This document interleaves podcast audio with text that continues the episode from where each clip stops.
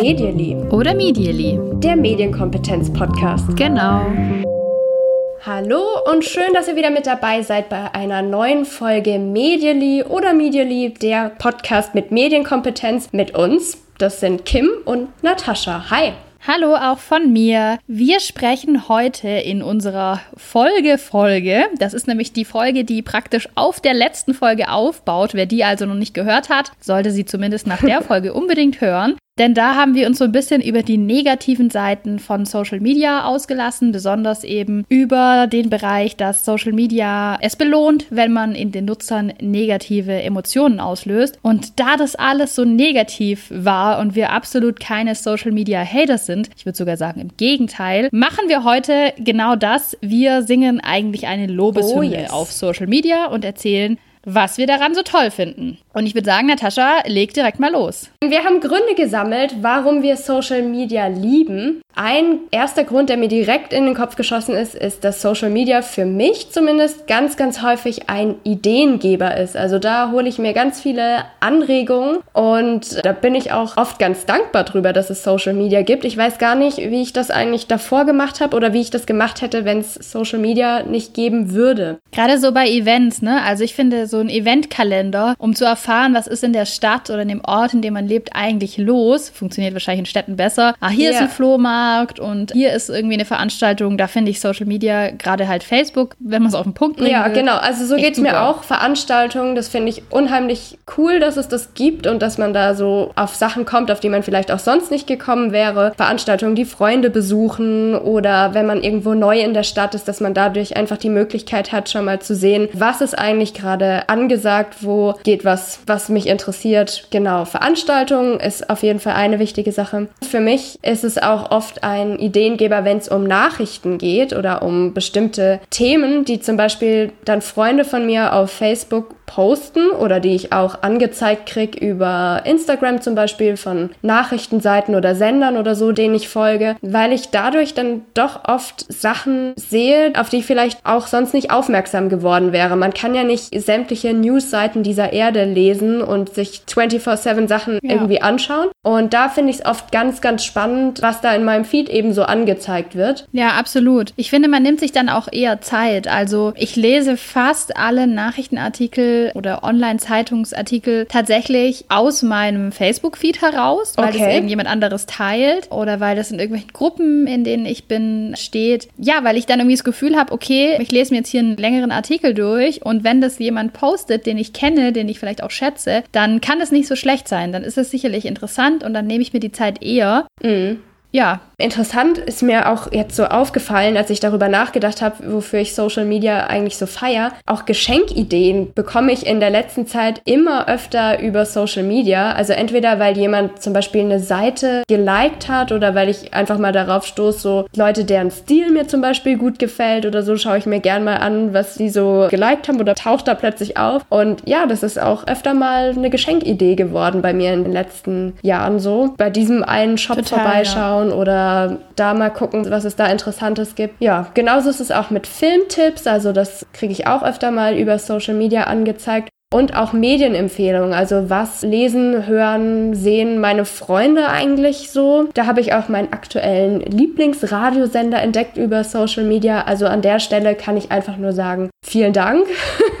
da bin ich doch echt glücklich, dass es das gibt. Absolut. Auch noch so eine Sache, die mir aufgefallen ist, ist der Verbraucherschutz. Ich weiß noch, dass ich vor ein paar Jahren das erste Mal ganz fasziniert war, als eine Kommilitonin von mir versucht hat, über Facebook da ein bisschen, ja, ja, ich glaube, man kann schon sagen, Druck aufzubauen. Da war sie mit dem Dienst, ich glaube, es war bei der Deutschen Bahn, wenn ich mich jetzt richtig erinnere. Vielleicht war es aber auch ein Internetanbieter. So ein typischer Fall. Man kennt es, glaube ich, aus Facebook. Da beschwert sich jemand bei einem Unternehmen, weil irgendein Problem vorliegt und bekommt aber einfach keine Antwort. Egal über welchen Kommunikationsweg er oder sie das versucht. Und über Social Media, da geht es häufig dann doch schneller, weil das Social Media Team scheinbar eher drauf gepolt ist zu antworten antworten, habe ich so oft den Eindruck. Ja, oder der bekommt eben Rückenwind dann durch andere Betroffene oder andere Verbraucher. Ich hatte das selbst auch mal. Ich habe mich mal bei der Deutschen Post beschwert über das Verhalten von einem Mitarbeiter, das ich beobachtet habe und hatte dann zugegebenermaßen schon ein paar Freunden Bescheid gesagt, hey, könnt ihr meinem Kommentar auf deren Seite bitte Aha. mal einen Like geben, damit der ein bisschen mehr Relevanz bekommt. Aber dann hat es sich nach drei, vier, fünf Likes zu einem Selbstläufer entwickelt und ich habe dann da auch viele Kommentare von anderen Leuten, die schon in dieser Postfiliale waren, bekommen. Und ja, klar, dadurch baut man natürlich Druck auf, bis am Ende dann das Social Media Team antworten muss ja. und eben sagen Also in gewisser Weise stärkt es ja auch den Verbraucherschutz, würde ich jetzt mal so sagen. Mhm. Das kann man sagen, würde ich, ja.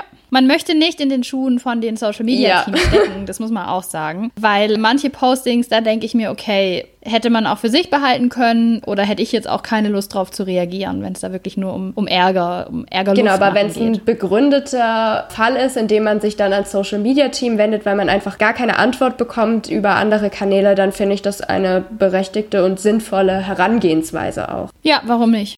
Ein weiterer Grund, warum ich Social Media total liebe, das klingt jetzt total schmierig vielleicht erstmal, ist das Motto, das Facebook auch immer noch hat oder lange Zeit hatte. Das lautet Facebook eine offene und vernetzte Welt. Es wurde auch schon ganz viel darüber gesprochen, dass es ja nicht so funktioniert hat. Diese Grundidee von Facebook, irgendwie die Leute auf der ganzen Welt in Verbindung zu bringen und dass man über Facebook dann alle Kontakte halten kann, ist vielleicht nicht ganz so aufgegangen. Aber wenn ich jetzt an meine eigenen Erfahrungen denke, dann muss ich sagen, in gewisser Hinsicht für mich schon. Um das mal ein bisschen konkreter zu machen, ich war im Jahr 2011, ist es mittlerweile auch schon gewesen, für ein Auslandspraktikum in Kenia und ich habe da ganz viele mhm.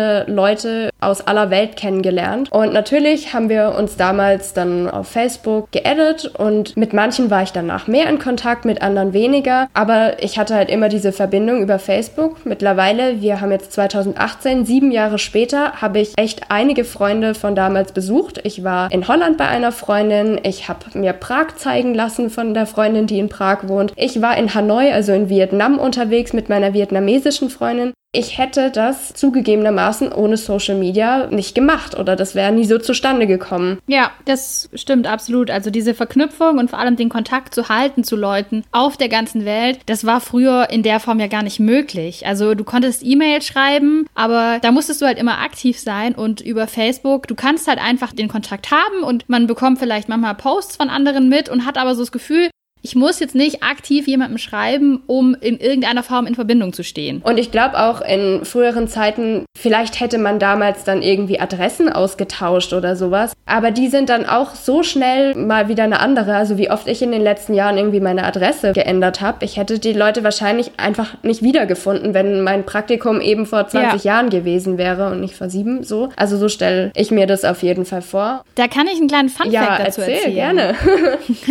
Ein Fun Ein, eine kleine Anekdote viel eher. Ich war mal vor hm, mittlerweile bestimmt irgendwie auch acht Jahren oder sowas im Ausland. Ich war damals mit Freundinnen für so einen für so einen Städtetrip in Stockholm. Mhm. Und das war noch in der Zeit, ja, vor acht Jahren, da haben wir alle noch Facebook intensiver benutzt und haben da auch dann reingepostet, dass wir jetzt in Stockholm sind natürlich. Ja. Und plötzlich schreibt mir jemand in Facebook, und das war genauso eine Person, wie du jetzt beschrieben hast. Den kannte ich aus einem Schüleraustausch, an dem ich teilgenommen habe. Jemand, den ich super gerne mochte, aber mit dem ich halt nicht jeden Tag in Kontakt stand und dem ich nicht extra geschrieben habe, du, ich bin in zwei Wochen in ja. Stockholm, weil der gar nicht in Stockholm wohnt, sondern im anderen europäischen Land. Und ja, jetzt war ich jedenfalls mit diesen Freundinnen in Stockholm und plötzlich schreibt er mich an, hey, ich bin gerade auch in Stockholm, wollen wir uns treffen? Und wir haben uns getroffen und es war super, super witzig und super spontan. Und warum? Nur dank einem Facebook-Post, in dem ich im Foto wahrscheinlich gezeigt habe, ich bin gerade in Stockholm, konnten wir uns dann sehen. Das fand ich auch sehr ja. schön. Jetzt sind wir natürlich in einer privilegierten Situation, dass wir reisen können und das alles machen können. Das ist vielleicht nicht für jeden ganz so machbar. Das müssen wir an der Stelle auch festhalten. Ja. Ich denke da auch immer an meine amerikanische Familie, die ich tatsächlich ganz, ganz selten sehe. Also meine Großcousine in Amerika, die habe ich, glaube ich, dreimal in meinem Leben gesehen oder so mittlerweile. Wir haben auch nicht so viel Kontakt, also so wie du das gerade beschreibst. Wenn man sich sieht, ist alles cool, aber ansonsten schreiben oder telefonieren wir jetzt nicht so häufig. Aber dank Facebook oder generell Social Media bin ich trotzdem immer informiert, was sie gerade so macht. Hat sie sich ein Haus gebaut? Hat sie einen neuen Job? Wo hängt sie gerade ab? Welches Festival besucht besucht sehe. Und das finde ich auch irgendwie ganz schön, dass ich da trotzdem noch so ein bisschen teilhaben kann. Ja, total. Social Media, das hat ja aber auch eine politische Dimension. Jetzt haben wir gerade irgendwie über so ganz persönliche Sachen gesprochen, die den einen mehr, den anderen vielleicht weniger betreffen. Aber die politische Dimension, die ist spätestens seit 2011 ganz, ganz krass in der Diskussion. Als der arabische Frühling gestartet ist, da war auch die Diskussion darüber ja ganz, ganz stark, dass Social Media da eine extrem große Rolle gespielt hat. Kann man sicherlich darüber diskutieren, inwiefern das jetzt der Ausschlaggeber war oder wie wichtig wichtig das war. Aber definitiv hat es einen Einfluss gehabt. Und auch wenn ich jetzt an sowas denke wie Polizeigewalt gegen Schwarze, wenn jemand irgendwie heimlich was mitgefilmt hat und das dann auf Social Media gestellt hat, das wäre auch vor einigen Jahrzehnten, ja, sogar nur ein Jahrzehnt oder so, wäre das nicht denkbar gewesen. Auch wenn es Zeugen gegeben hätte, das wäre ganz anders verlaufen, die Fälle, als das, was wir jetzt in den letzten Jahren erlebt haben. Einfach diese Kraft, die sich dahinter auch versammelt, Menschen, die sich da zusammentun, um eben dagegen zu, zu protestieren. Genau, also ich glaube, man kann das vielleicht auch zusammenfassen, wenn man sagt, dass Social Media uns die Möglichkeit gibt, Sichtbarkeit zu schaffen für Themen, die vielleicht in den Massenmedien zum Beispiel gerade nicht adressiert werden. Mhm. Ich finde, das, was du gerade gesagt hast, sind schon sehr, sehr gute Beispiele. Mir ist zum Beispiel noch eingefallen die MeToo-Debatte, also die MeToo-Debatte mit OO und die MeToo-Debatte, wo das englische 2 geschrieben ist, sind ja auch Hashtags, die verwendet werden, ja, um sich auszutauschen und schon meiner Ansicht nach, um Sichtbarkeit zu schaffen für Themen, die jetzt gerade nicht medial, also in den Massenmedien diskutiert werden, aber die man irgendwie platzieren will. Und das schafft man, finde ich, damit ganz gut. Dass es eine Durchschlagskraft hat, zeigt sich ja immer wieder, ja. zeigt sich auch dadurch, dass natürlich dann früher oder später die Massenmedien diese Hashtags, diese Phänomene thematisieren müssen. Also da würde dann einfach durch ja, die Social-Media-Nutzer in gewisser Weise eine Agenda gesetzt für die äh, Massenmedien, dass die sagen, okay, jetzt müssen wir das Thema aufgreifen. Ja, auf jeden Fall. Ich glaube, es gibt niemanden, der im letzten Jahr auf dieser Welt war, ohne mal von MeToo gehört zu haben. So genau, ist völlig, mein Eindruck. Völlig zu Recht. Also ich finde, es ist ja auch was unheimlich Positives, dass da tatsächlich dann so aus der Bevölkerung Themen einfach raussprudeln, vielleicht sogar, kann man sagen. Ja. Nicht nur in dem Bereich, sondern was ich so gerne mag an Social Media, Media ist tatsächlich, dass wir natürlich in Social Media Influencer haben, über die wir, glaube ich, in einer gesonderten Folge mal nochmal sprechen. Aber dass Gerne. wir da eben Vorbilder haben,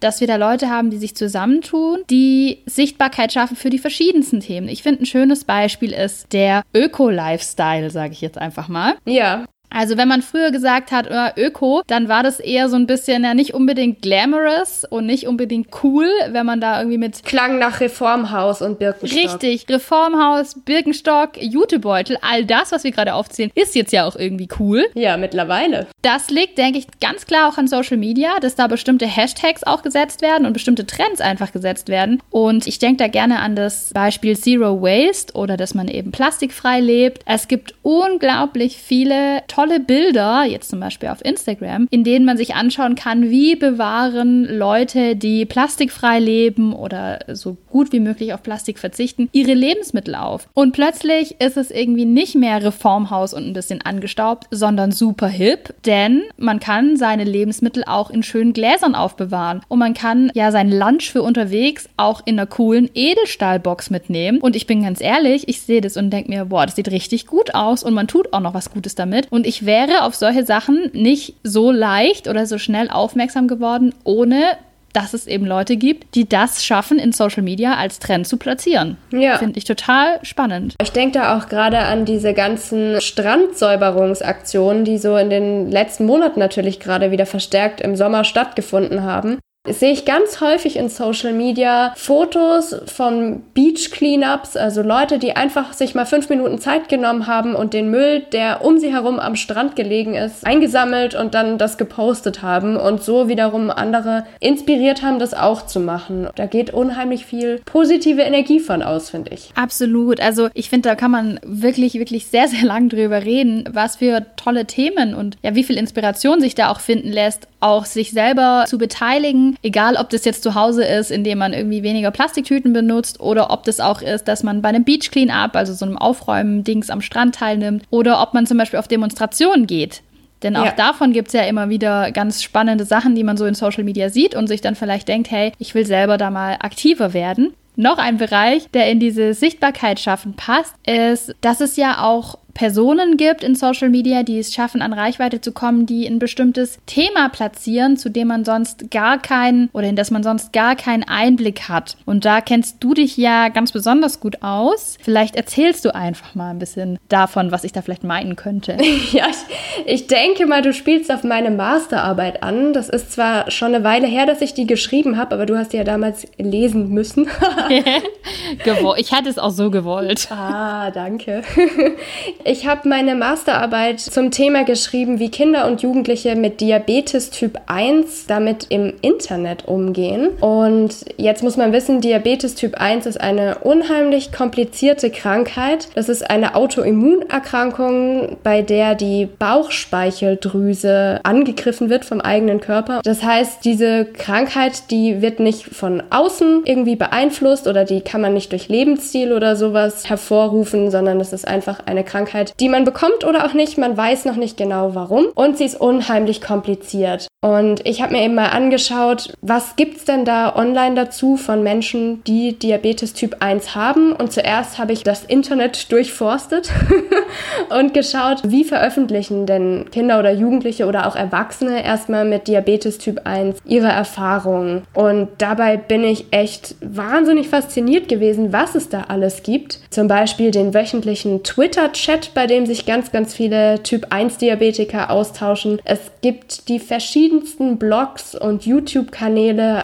Um mal ein Beispiel zu machen, es gibt einen Blog, bei dem Mütter über die Diabetes-Erkrankung ihrer Kinder schreiben. Es gab zu dem Zeitpunkt damals, als ich die Arbeit gemacht habe, gerade einen Schwangerschafts-YouTube-Kanal. Also wie erlebt jemand, der Diabetes Typ 1 hat, so eine Schwangerschaft. Ich habe auch ganz viele Blogs, YouTube-Kanäle und so weiter von Jugendlichen gefunden. Da geht es auch häufig um Themen, das ist ganz naheliegend, wenn man die Krankheit hat, dass man da sich mal irgendwie informieren will. Zum Beispiel, wie ist denn das auf einer Klassenfahrt mit Diabetes Typ 1? Wie waren da meine Erfahrungen? Was muss ich da vielleicht beachten? Welche Geräte sind gerade neu auf dem Markt? Was soll man davon halten? Wer hat das schon getestet? Alkohol und Diabetes Typ 1, Erfahrungsberichte. Also es hört sich so an, als wäre ganz viel Inhalt da, der auch Orientierung bietet für Betroffene, ja, absolut. Also es bietet wahnsinnig viel Orientierung für Betroffene und gleichzeitig ermöglicht es auch Leuten einen Austausch, die sie vielleicht in der Offline-Welt nicht finden können. Also Diabetes Typ 1 Menschen, ich kenne nicht so furchtbar viele und ich glaube, wenn du davon betroffen bist und hast niemand in deinem Umfeld direkt, mit dem du da mal drüber sprechen kannst, ist es schon schwer, weil die Krankheit einfach so speziell auch ist. Da hat man echt viele Fragen und vielleicht mhm. möchte man ja auch einfach mal mit jemandem sich austauschen, dem man nicht alle Sachen erst erstmal so bis ins kleinste Detail erklären muss und wieder von Null anfangen, ja. sondern einfach, ja, sich da mal auf Augenhöhe begegnen und dann eben auch so ganz, ganz spezielle Sachen nachfragen. Wie ist es bei dir? Wie machst du das? Wo kann ich mich da informieren? Ich kenne jetzt tatsächlich auch niemand, der Diabetes Typ 1 hat, aber ich glaube, das ist auch unheimlich spannend, diese Inhalte für Leute, die eben, ja, im Freundeskreis jemand haben, der davon betroffen ist oder im Bekanntenkreis.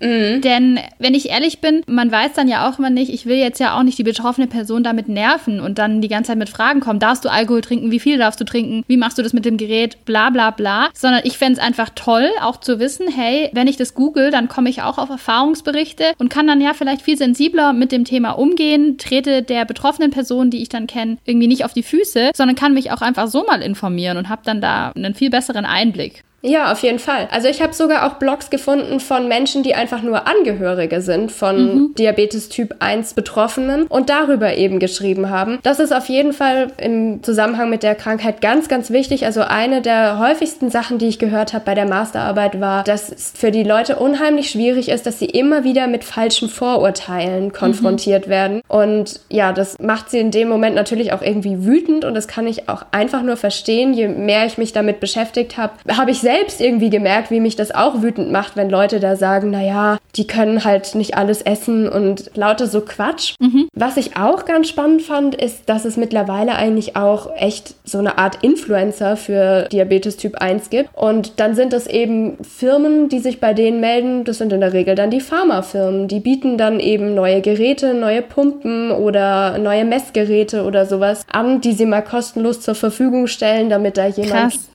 das testet. Und ja, das war irgendwie so eine, so eine Welt, die sich mir da aufgetan hat, von der ich davor irgendwie gar nichts wusste. Aber klar, natürlich, das ist total wichtig für alle Betroffene und ja auch spannend. Und wieso sollte das es im Bereich von Krankheiten nicht eben auch geben, so Influencer? Also praktisch Diabetes-Influencer. Klar, ich kenne zum Beispiel eine Influencerin, der ich folge, die ist betroffen von der Krebserkrankung. Ja. Und da finde ich es auch immer echt spannend, weil sie halt natürlich auch zeigt, ja, jetzt ist sie im Krankenhaus und was muss sie jetzt genau machen. Und ja, einfach darüber zu informiert zu sein. Ich finde, es eröffnet einem so eine ganz andere Welt. Und ich habe das Gefühl, ich könnte jetzt damit irgendwie auch besser umgehen. Ich kann jetzt viel besser verstehen, was vielleicht auch so vorgeht, weil mich jemand daran teilhaben lässt. Ja, genau. Da kann man an der Stelle, glaube ich, auch nur Danke sagen an die Leute, die genau da eine Brücke schlagen, auch zu den Menschen draußen außerhalb vom Krankenhaus, die keinerlei Erfahrung mit sowas auch haben und dadurch informiert werden in einer Weise, wie das vorher einfach überhaupt nicht möglich war. Ja, und das kann man ja tatsächlich auch noch ein bisschen weiter aufbrechen. Also, dass Social Media Orientierung bieten kann in schwierigen Lebensphasen. Das kann natürlich eine Krankheit sein, die einen über einen sehr langen Zeitraum oder über das ganze Leben auch begleitet. Ich denke, das können aber auch ganz andere wichtige Entwicklungsphasen Lebensphasen sein, gerade wenn man an Jugendliche denkt. Ich meine, es kommt irgendwann dazu, man kommt in die Pubertät, der Körper verändert sich stark und naja, stell dir vor, du bist in deiner Klasse die erste Person, die ihre Tage bekommt, hm. die schon die Menstruation hat oder die erste Person, die Brustwachstum hat. Da will man natürlich wissen, hä, ist es eigentlich normal? Sehe ich normal aus? Was soll ich machen? Geht es anderen auch so? Und wenn ich jetzt eben nur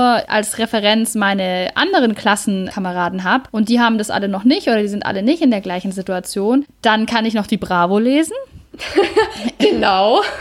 ja, so, so, ne? Oder natürlich, heute habe ich die Möglichkeit, in diesem riesigen Internet zu gucken, gibt es noch andere Betroffene. Auch sicherlich ein Thema, wenn man sich überlegt, ja, vielleicht ist es bei mir nicht so, wie mir immer vorgelebt wird und so, wie ich es immer mitbekomme um mich herum. Vielleicht stehe ich gar nicht aufs andere Geschlecht. Genau. Oder ich stehe auch aufs andere Geschlecht und auch aufs gleiche Geschlecht. Oder ich fühle mich in meinem Körper eigentlich gar nicht so zu Hause. Ne, diese ganzen Themen, an die es schon schwer ist für, ja, Jugendliche Jugendliche oder vielleicht Kinder im Übergang zum Jugendlichsein, da ist es schwer, an Infos ranzukommen. Und da kann natürlich, ich denke jetzt gerade auch an YouTube, hat eine riesige Fülle an Menschen, bei denen man sich das mal anschauen kann, wo man mal gucken kann, hey, wie machen das andere? Wie kann man damit umgehen? Und das ist natürlich unglaublich wertvoll, würde ich sagen. Ja, das denke ich auch. Und auch der Austausch, auch da mal Leute kennenzulernen, mit denen man dann schreibt. Also ich kann mir vorstellen, dass Eltern immer noch total erschrecken, wenn ihre Kinder sagen, ja, den oder die habe ich auf Instagram kennengelernt oder über mhm. YouTube oder so. Da sind viele ja auch zu Recht irgendwo skeptisch, aber gleichzeitig bietet es auch so ein Potenzial, wenn man eben auf bestimmte Fallstricke achtet und medienkompetent sich austauscht. So würde ich es an dieser Stelle mal zusammenfassen. Leute kennenzulernen, die mit den gleichen Herausforderungen klarkommen müssen ja. oder die letztendlich auch einfach nur dieselben Interessen haben. Ich denke zum Beispiel gerade an sowas wie Cosplay. Also, dass man sich, vielleicht müssen wir das kurz aufklären. Ja. Also Cosplay kurz zusammengefasst, das sind praktisch Leute, die sich tatsächlich ganz aufwendig oftmals auch Kostüme zusammenstellen mit Perücken, mit Schminke, zum Beispiel aus Manga-Figuren oder aus Figuren aus Computerspielen oder Anime-Serien. Genau, und davon gibt es eben nicht in jeder Klasse irgendwie zwei bis drei Vertreter und vielleicht, wenn man sich für sowas interessiert, lernt man die Menschen dann eben über Social Media kennen, die da die gleiche Leidenschaft teilen. Oder genau. auch vor großen Ereignissen wie zum Beispiel vor einem Auslandsjahr oder so kann es ja auch wirklich hilfreich sein für Jugendliche, sich da über Social Media mal zu informieren. Wie haben das andere gemacht? Was sind ihre Empfehlungen? Da gibt es ja tausend Fragen, vor denen man da steht. Natürlich gibt es immer wieder auch ja die Situation, dass man sich vielleicht nicht so angenommen fühlt in der Klasse, in der man gerade ist oder eben, dass es einem schwerfällt, einen Freundeskreis aufzubauen. Natürlich sind Internetfreunde da kein kompletter Ersatz dafür, aber was ich glaube, das war letztes Jahr passiert ist, ist, dass ein ähm, Junge tatsächlich am Ende war. Der wurde auch in seiner Klasse schwer gemobbt und er hat dann nur noch einen Online-Freundeskreis gehabt. Und zwar aus Leuten, die gleiche Interessen hatten wie er und es war, glaube ich, Züge. Züge? Ja, mhm. ich glaube, es waren Züge und äh, so Fotografie von Zügen, da stecke ich gar nicht drin, deshalb kann ich auch gar nicht viel dazu sagen. Ich weiß nur, dass er einem seiner Freunde aus so einer Community eben geschrieben hat, dass er sich jetzt das Leben nehmen wird. Und dieser Freund hat total richtig gehandelt. Er hat nämlich seinen Eltern erzählt, hat die Polizei alarmiert und der Junge konnte so gerettet werden. Okay, und das wow, hat praktisch krass. auch nur, ja genau, das hat praktisch auch nur über diesen Social Media Kontakt funktionieren können Und man muss schon sagen, dass als Jugendlicher man auch viel Kraft daraus schöpfen kann, dass man, wenn man sich vielleicht auch anders fühlt wie die anderen, doch noch andere Leute kennenlernen kann mit denen man sich irgendwie verbunden fühlt. Es gilt für Jugendliche, aber es gilt, denke ich, auch für Erwachsene. Also auch Erwachsene. Ja, für alle bestimmten Interessen betroffen Ich denke, da wird es auch noch ein riesiges Potenzial sich erstmal noch entfalten. Also hat es theoretisch jetzt schon, aber wir haben noch nicht das ganz geschafft, die Brücke zu schlagen. Und zwar für Senioren, glaube ich, ist es nochmal ein Riesending. Diesen Austausch, diese Möglichkeit auch, wenn man vielleicht nicht mehr so mobil ist, soziale Medien zu nutzen, um im Kontakt zu bleiben, sowas wie Videochats und so weiter. Und ich denke mal, dass wenn wir beide jetzt auch älter sind, dadurch, dass wir diese grundsätzlichen Funktionen kennen, wir wissen ja nicht, was sich bis dahin so entwickelt, dass uns auch nochmal das Altern, denke ich, ein Stück weit auf jeden Fall erleichtern wird und ja. das nicht allein sein. Spannender Gedanke. Viele spannende Gedanken. Cool, also wir haben jetzt, glaube ich, eine halbe Stunde Gründe aufgezählt, warum wir Social Media lieben. Ja, da gibt es wirklich genügend Gründe. Vielleicht fällt von unseren Zuhörern ja noch jemand was ein. Dürft ihr uns gerne daran teilhaben lassen. Über Facebook zum Beispiel oder über Twitter. Oder über unsere E-Mail-Adresse medially.podcast at gmail.com. Da freuen wir uns auch über Vorschläge für diesen Podcast, über was wir mal sprechen sollen oder Lob und Kritik. Und worüber wir jetzt sprechen sollen, ist unsere Abschlussrubrik. Natascha, was hast du diese Woche gelernt? Diese Woche habe ich gelernt, ich muss ein bisschen ausholen, das ist eine ganz kleine Kurzgeschichte. ich habe auch eine Kurzgeschichte zu erzählen. Uiuiui, das, das wird schon wieder eine lange Folge, ich sehe das.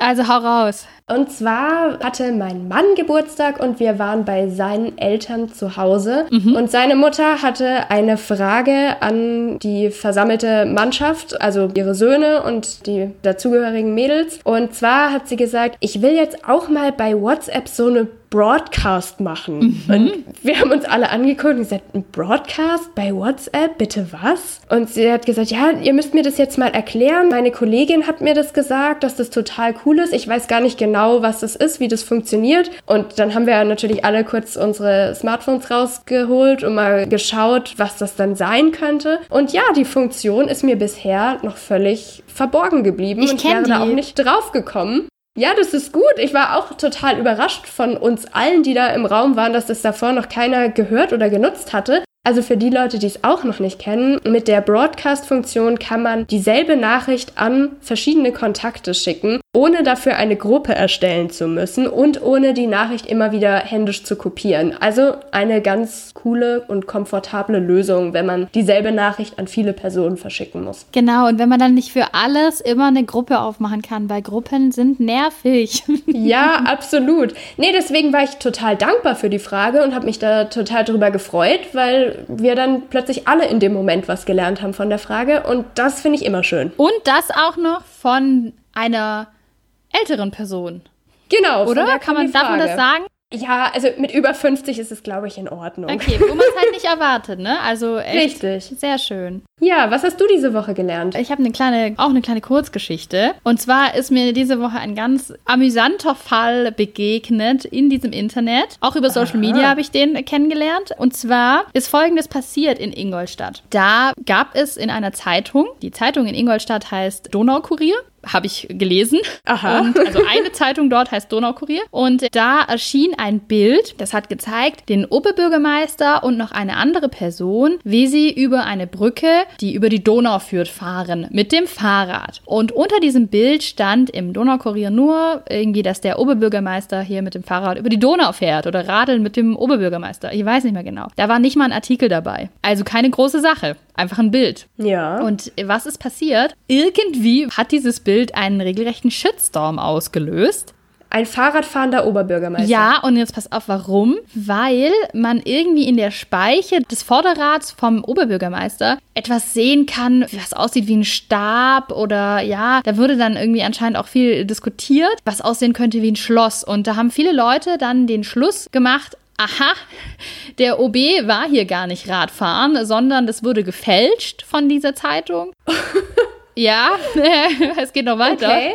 Es ja. ja, muss ja gefälscht worden sein und die haben dann das schlecht gemacht. Es soll eine Fotomontage sein und man hätte da jetzt ein stehendes Rad genommen und hätte irgendwie den Oberbürgermeister draufgesetzt und ja, hätte wohl dabei vergessen, das Schloss zu entfernen und die Facebook-Nutzer, die da sehr intensiv kommentiert haben, haben natürlich da sich als die großen Detektive gesehen, die entlarvt haben, dass man dieses Schloss dran gelassen hat und dass es alles ein Fake ist. Es haben sich bei dieser Zeitung anscheinend Leute per Telefon beschwert. Es haben ganz viele Leute bei Facebook diese ganze Sache kommentiert. Es gibt so ein Bild, da hat irgendjemand in Paint, so wie es mir aussieht, um dieses Rad herum einen neonfarbenen Kreis gezeichnet, damit man auch als Betrachter direkt sehen kann, dass hier was falsch laufen soll. Okay, es wird einfach immer wilder. Wie war denn die Auflösung? Es wird immer wilder und es war auf Facebook und es haben alle Leute anscheinend sich irgendwie dazu geäußert und die Auflösung war, der Oberbürgermeister hat sich dann wohl bei der Zeitung gemeldet und hat gesagt, es tut mir so leid, dass ihr jetzt hier so einen Ärger habt, weil der Zeitung wurde dann eben auch vorgeworfen, dass sie ja schon öfter Sachen gefälscht hätten und so weiter, ne? Hashtag Lügenpresse. Mhm. Ja, oh je. Und was war es? Der Bürgermeister hat dann eben erzählt, dass ihm irgendwo auf dieser Donaurunde so ein Ästchen vorne in die Speichen reingekommen ist und er hat es irgendwie zehn Minuten mitgeschleift und dann ist es halt wieder aus dem Rad raus. Also ich glaube, jeder, der mal über Waldwege gefahren ist, der kennt sowas ein bisschen. Mhm. Es hat ihn halt nicht gestört, er hat nichts unternommen, er ist halt einfach weitergefahren gefahren. Dadurch ist jetzt eben dieser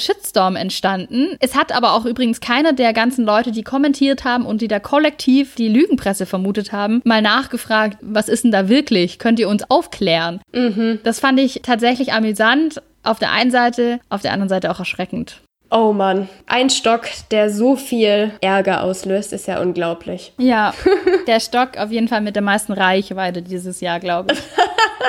Sehr gut. Ja, ich glaube, dann sind wir auch schon wieder am Ende angekommen. Würde ich auch sagen. Dann vielen Dank fürs Zuhören. Liked und abonniert unsere Kanäle. Ganz intensiv. Damit wir noch mehr Spaß auf Social Media haben. Und ihr auch. und dann würde ich sagen, hört noch die Folge von letzter Woche, wo wir haten, wo wir Facebook hauptsächlich haten, aber begründet. Und bis zur nächsten Folge. Bis dann. Tschüss. Tschüss.